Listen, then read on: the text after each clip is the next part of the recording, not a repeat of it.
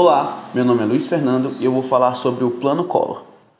O Plano Collor, também chamado de Plano Brasil Novo, foi lançado no primeiro dia de posse do presidente Collor.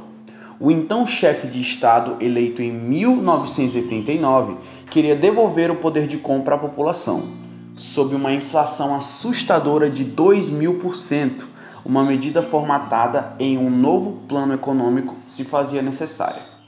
Contudo, a proposta pelo presidente eleito não foi a das mais populares, conhecido como confisco de poupança, a medida que revoltou muitos brasileiros, na verdade, acho que quase todos.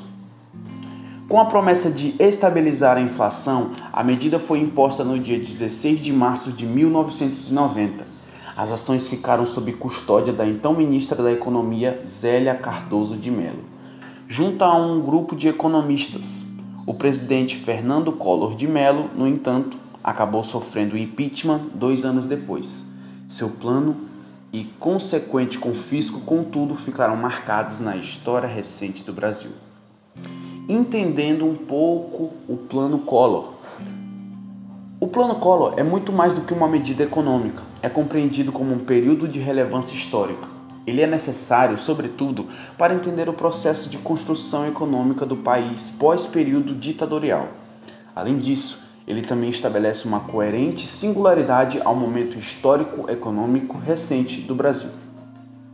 Dentre as medidas mais polêmicas do período, a que maior se destaca é a retenção de poupança junto aos bancos.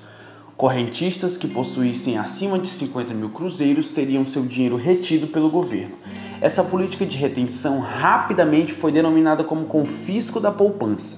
O governo, no entanto, garantia que a retenção seria benéfica. Uma vez retido, o valor seria devolvido 18 meses depois, com a correção de juros a partir de 6% ao ano.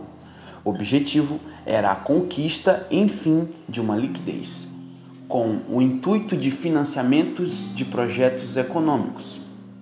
No entanto, a promessa não foi cumprida. Após os 18 meses passados, centenas de pessoas foram à justiça exigir a retomada do dinheiro.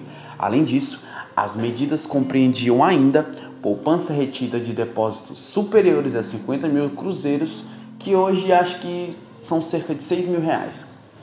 Os preços voltariam aos mesmos no dia 12 de março.